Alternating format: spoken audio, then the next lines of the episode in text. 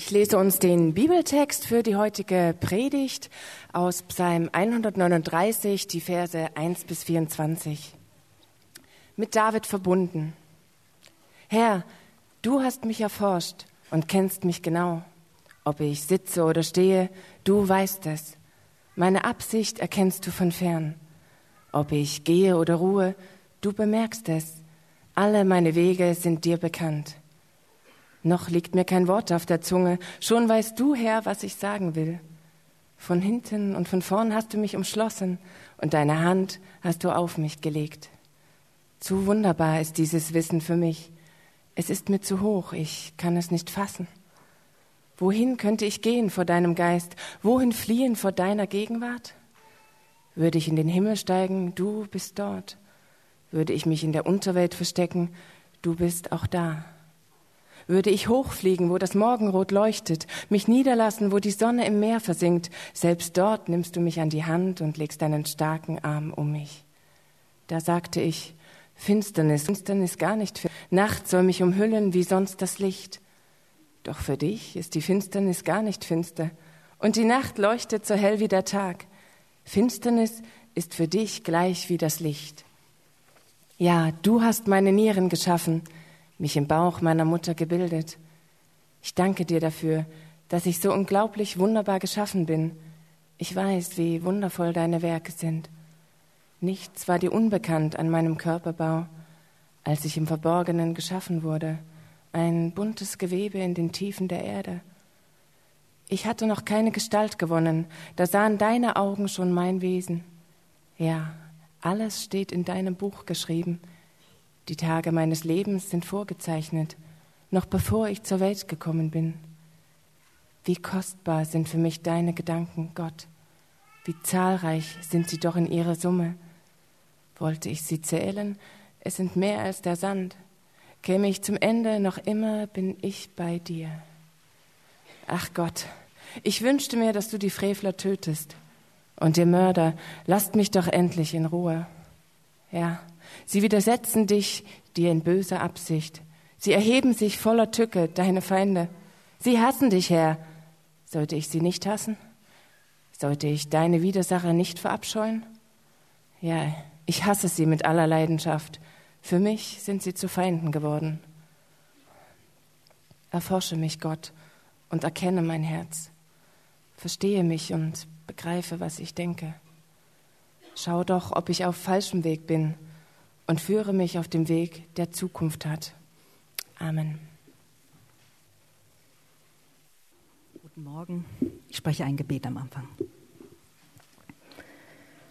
Ja, Herr, danke für diesen Morgen. Danke, dass wir hier zusammen sein können und uns diesen Psalm gemeinsam anschauen können. Ich bitte dich, dass du zu uns persönlich sprichst und uns deine Deut Worte deutlich machst. Amen. Ja, ein neues Jahr hat gerade angefangen und vor uns liegt dieses neue Jahr noch frisch, unverbraucht und noch offen, was passieren wird. Vieles noch im Ungewissen. Vielleicht habt ihr hoffnungsvolle Erwartungen oder äh, sieht dem kommenden Jahr eher ein bisschen besorgt entgegen, weil es da einige schwierige Sachen sind, die auf einen zukommen.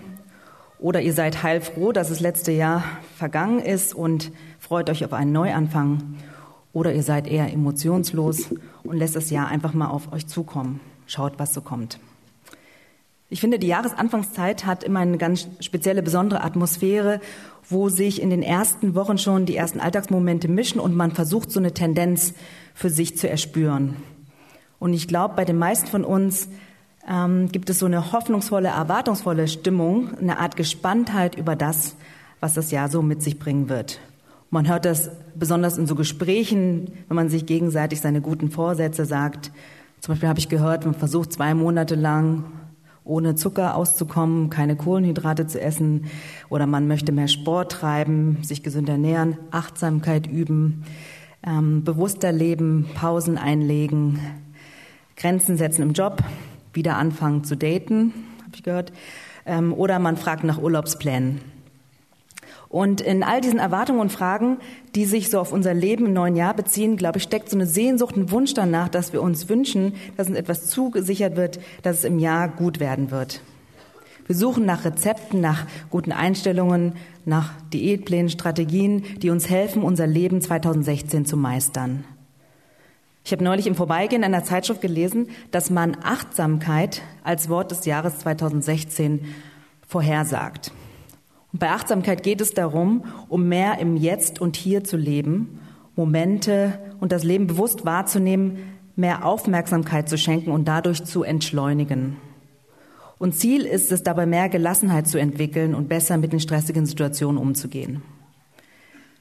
Und ich sehe da eine Ähnlichkeit mit den Psalmen. Deswegen finde ich es sehr passend, dass wir uns am Anfang des Jahres mit den Psalmen beschäftigen. Denn die Psalmen sind seit Jahren die Quelle einer umfassenden Darstellung des Glaubens gewesen und sie wurden auswendig gelernt. Sie sollten den Glauben im Herzen der Menschen lebendig halten. Und Christen und Juden lernten mit den Psalmen beten und nahmen sie mithin hinein ins Leben, in ihre Lieder und in ihren Gottesdienst. Und selbst Menschen, die mit dem Glauben eher nicht wenig zu tun haben und mit dem Glauben eher fernstehen, fanden Zugang zu den Psalmen, weil sie in ihnen so ihr Innerstes angesprochen gefühlt haben. Zum Beispiel schrieb einmal Rainer Maria Rilke, ich habe die Nacht einsam hingebracht und habe schließlich die Psalmen gelesen, eines der wenigen Bücher, in dem man sich restlos unterbringt. Mag man noch so zerstreut und ungeordnet und angefochten sein. Oder Luther beschreibt die Psalmen so, da siehst du allen Heiligen ins Herz. Und der Psalm 139, den wir gerade gehört haben, zeigt uns das Herz von David. Der Psalm wird David zugeschrieben. In diesem besonderen Lobpsalm werden starke Wahrheiten über Gott deutlich. Und wenn wir das auf uns übertragen, auf unsere Situation jetzt, glaube ich, gibt es vier Wahrheiten in diesen vier Strophen dieses Psalms, die uns eine Gewissheit für das neu angefangene Jahr geben können. Etwas, worauf wir zählen können, womit wir fest rechnen können. Und auch wenn Dinge in unserem Leben nicht konkret sind und einiges noch im Unklaren ist und wir vielleicht noch überrascht werden, wie sich manches so anders in diesem Jahr entwickelt, diese vier Wahrheiten können eine Gewissheit für uns sein. Gott ist allwissend, Gott ist überall, Gott ist allmächtig und ich brauche Gott. Gott ist allwissend. Man merkt von Anfang an, dass es sich um ein Lob an Gott handelt bei diesem Psalm. Und zwar ein persönlich an Gott gerichtetes Lob.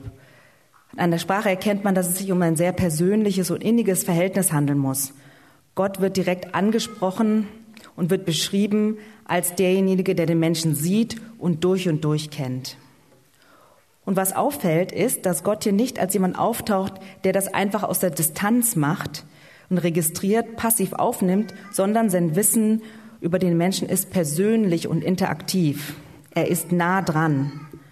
Von hinten und vorn hast du mich umschlossen. Das Wort erforscht hatte die Bedeutung von Graben nach Edelmetallen und beschreibt, was für eine Qualität Gottes Wissen über den Menschen hat. Es ist detailliert und genau. Erforschen braucht Zeit und ist ein Prozess und braucht Geduld und Genauigkeit. Die Psalmen sind allgemein die Antwort der Priester und des Volkes Gottes auf das, was Gott für sein Volk getan hat. Und sie sind in ihrer Antwort aber zugleich auch Gottes für uns jetzt. David beschreibt das so schön aus seinem Herzen und aus seiner Seele. Er sagt ganz persönlich über Gott, du kennst mich genau. Und auf uns angewandt bekommen wir hier einen Eindruck davon, wie Gott zu uns ist. Gott kennt uns genau und versteht uns, prüft uns und ist vertraut mit all unseren Wegen. Er kennt uns besser als wir uns selber. Und ich finde, dieser Satz lohnt sich darüber länger nachzudenken, darüber zu meditieren, das im Einzelnen auf sich wirken zu lassen, das wie so eine Speise immer wieder zu kauen und langsam zu verdauen. Und ich ermutige euch mal, das auszuprobieren mit diesen vier Worten aus dem Vers 1. Du kennst mich genau, das zu nehmen und darüber zu meditieren mit unterschiedlichen Betonungen in dem Satz. Einmal darüber nachzudenken, du kennst mich genau, was es bedeutet. Und danach, du kennst mich genau. Und das weiterzumachen mit diesen vier Worten. Und dabei werden diese zwei gegensätzlichen Pole sichtbar. Einmal sehen wir Gott auf der einen Seite und auf der anderen Seite den kleinen, schwachen Mensch. Und trotzdem ist da so eine innige, enge Beziehung. Wenn ich diese ersten Strophen des Psalms lese, ist es schwer für mich vorzustellen, dass alles, was ich tue und was ich bin, unter der Beobachtung von Gott geschieht und dass er das alles versteht. Und das stellt David hier auch fest. Er sagt, zu hoch ist dieses Wissen für mich. Ich kann es nicht fassen. Er staunt über Gottes Allwissenheit und sein Interesse an ihm persönlich. Und so könnte auch unsere Reaktion sein. Dann aber kommt so, so ein zweiter Impuls, dass man dem entfliehen will, dass es einem irgendwie zu eng wird. Das ist ja auch verständlich.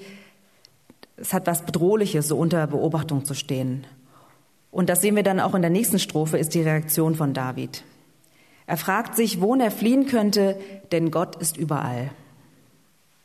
Und hier stellt David rhetorische Fragen und verstärkt somit, dass es keinen Ort gibt, wo er der Gegenwart Gottes entfliehen kann, auch wenn das sein Impuls ist.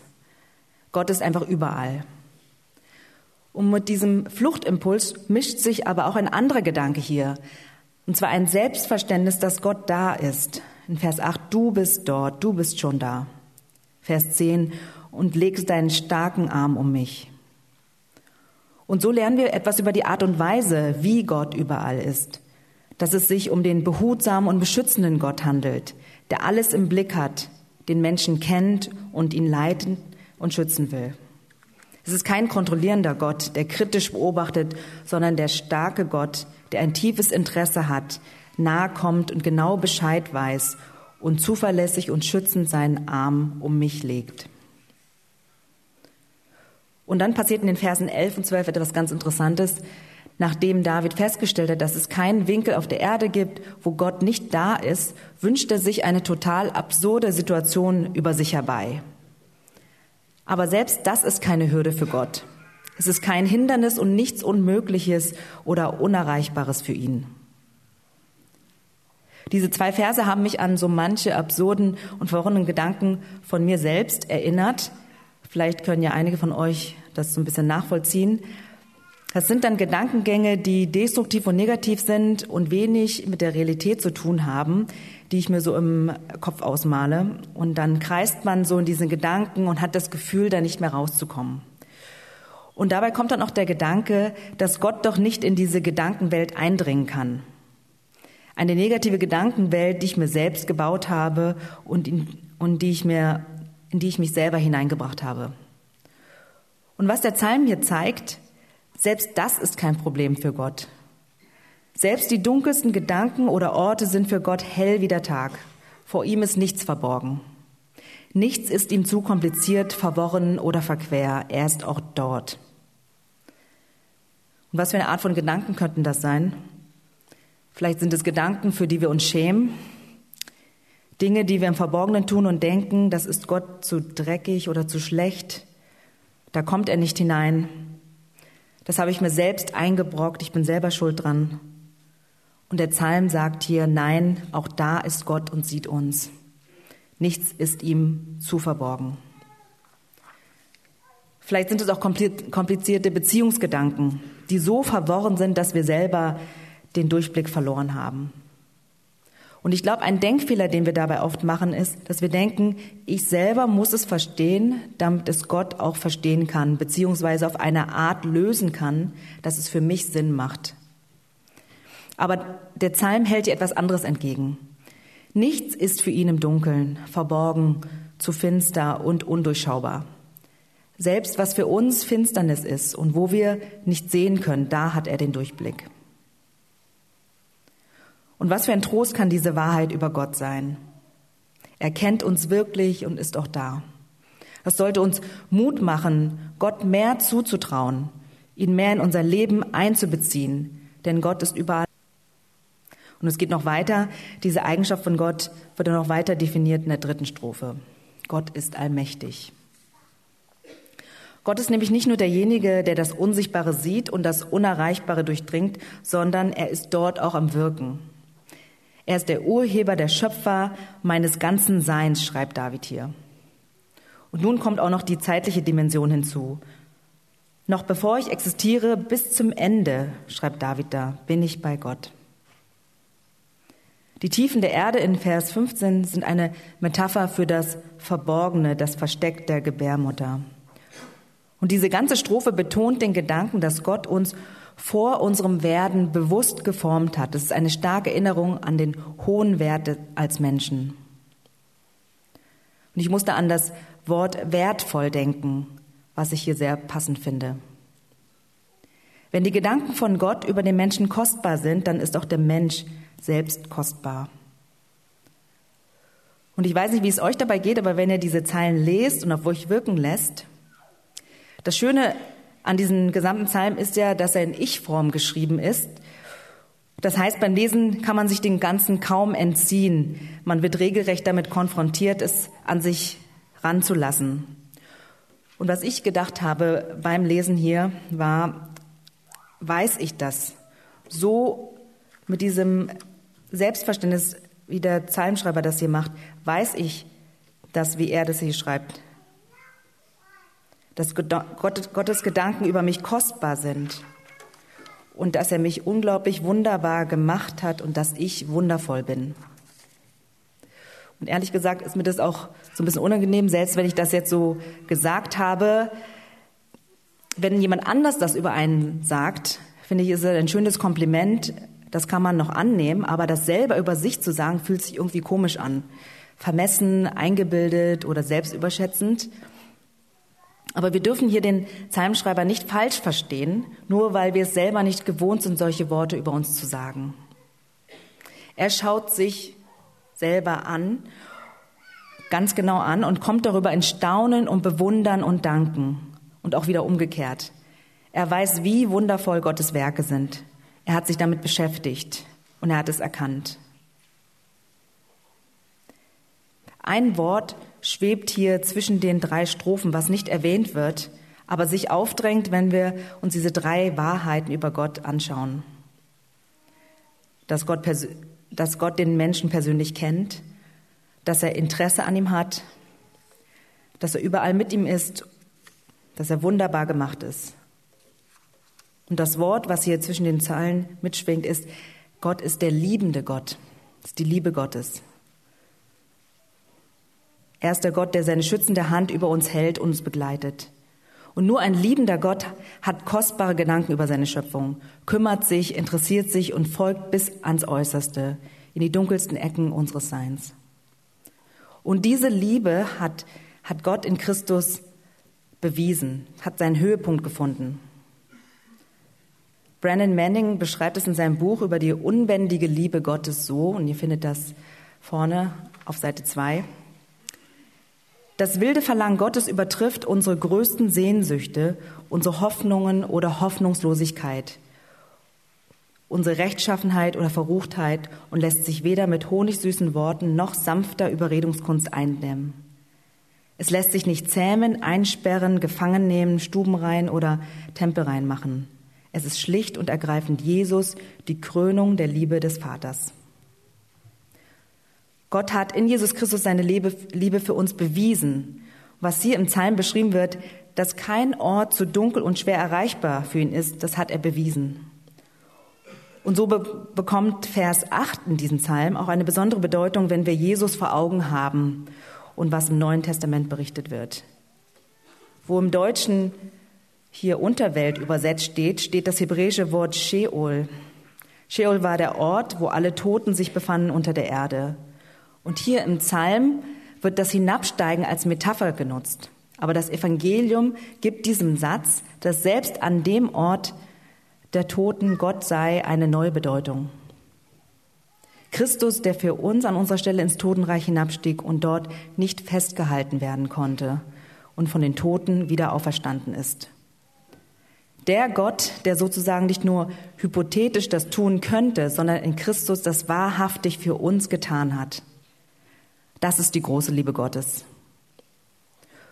Und die selbst über den Tod hinaushält. Das ist gemeint in Vers 18, wenn da steht, käme ich zum Ende, noch immer bin ich bei dir. Nicht einmal der Tod kann uns trennen von Gott. Aber wie macht das der Psalmschreiber hier? Was ist die Praxis hier? Die, die, dieses Selbstverständnis, was, der, äh, was er hier hat, das kommt nicht von ungefähr, das kommt nicht von einfach so. Er beschäftigt sich mit Gott, er nimmt sich Zeit, er erforscht Gott. Und dazu dient dieser Psalm für uns. Er ist Gottes Wort an uns. Indem wir uns mit den Psalmen beschäftigen, ihn lesen, verinnerlichen, persönlich nehmen, das sind alles Wege und Versuche, Gottes Gedanken zu kenn kennenzulernen. Und sie sind so zahlreich, dass wir uns lange damit beschäftigen können. Das ist aber nicht schlimm, wenn, wenn man die Worte hier im Psalm ernst nimmt, dann ist das keine mühsame Arbeit. Es ist ein immer wieder in Staunen darüber kommen. Und dazu gehört auch zu lernen, wie wunderbar wir selber gemacht sind. Diese wertschätzenden, liebevollen Worte von Gott an uns zuzulassen, auch das muss man lernen. Das merke ich auch immer wieder selber. Das, was David in den Psalmen tut, ist also eine Einladung an uns, es ihm nachzumachen und Gottes Gedanken über uns kennenzulernen. Zum Beispiel diesen Psalm auswendig zu lernen oder, wenn er zu lang ist, Auszüge daraus, daraus auswendig zu lernen. Oder wie ich es zum Beispiel diese Woche mal versucht habe, ein Wort rauszunehmen und sich das aufzuschreiben und das mit in den Alltag hineinzunehmen und somit immer wieder an die Worte dieses Psalms erinnert zu werden. Eine letzte Strophe ist übrig in diesem Psalm, die das Ganze nochmal mit einer vierten Wahrheit so praktisch und realistisch abschließt. Ich brauche Gott. David taucht nun wieder aus seiner Gedankenwelt heraus, hinein in die reale Welt. Und weil ihm gerade so deutlich geworden ist, wie und wer Gott ist, ist für ihn das Böse und die Ungerechtigkeiten, die er da sieht, unerträglich. Und dieser abrupte Wechsel von Anbetung zu Konfrontation mit der harten Realität, ich finde, das kann man sehr gut nachempfinden. Und er sagt es gerade heraus, er wünscht sich, dass die, die ihm Böses wollen, sterben und Gottes Feinde getötet werden. Und nachdem er sich so richtig über die Feinde auslässt, sieht man aber am Ende, wie das, was er am Anfang gesagt hat, in den ganzen gesamten Psalm zum Ende wieder, wie das so zusammenpasst. Denn das, was er im Vers 1 gesagt hat, ist mittlerweile zu einer dankbaren, willigen Einladung an Gott geworden. Es macht ihn demütig und offen gegenüber Gottes Perspektive, die vielleicht anders ist als seine Meinung und seine Haltung. Und David lässt hier tief in sich hineinblicken. In seinem Gebet drückt er seine Abhängigkeit vor Gott aus. Er bittet, erforsche mich Gott und erkenne mein Herz. Verstehe mich und begreife, was ich denke. Und das zeigt so deutlich, dass er eine Offenheit hat, sich von Gott korrigieren zu lassen. Vielleicht könnt ihr das gut nachempfinden, dass man sich über eine Situation aufregt, Wut hat, verzweifelt ist. Und wenn wir uns da in solchen Situationen bewusst machen, dass Gott da ist, nah ist, mit uns so vertraut ist und uns liebt, dann glaube ich, kann das eine Wirkung haben, wie wir es in dem Psalm gerade mitbekommen haben. Und dazu brauchen wir Gott, um wegzukommen von unserem Entweder-Oder-Denken, in dem wir oft gefangen und eingeschränkt sind.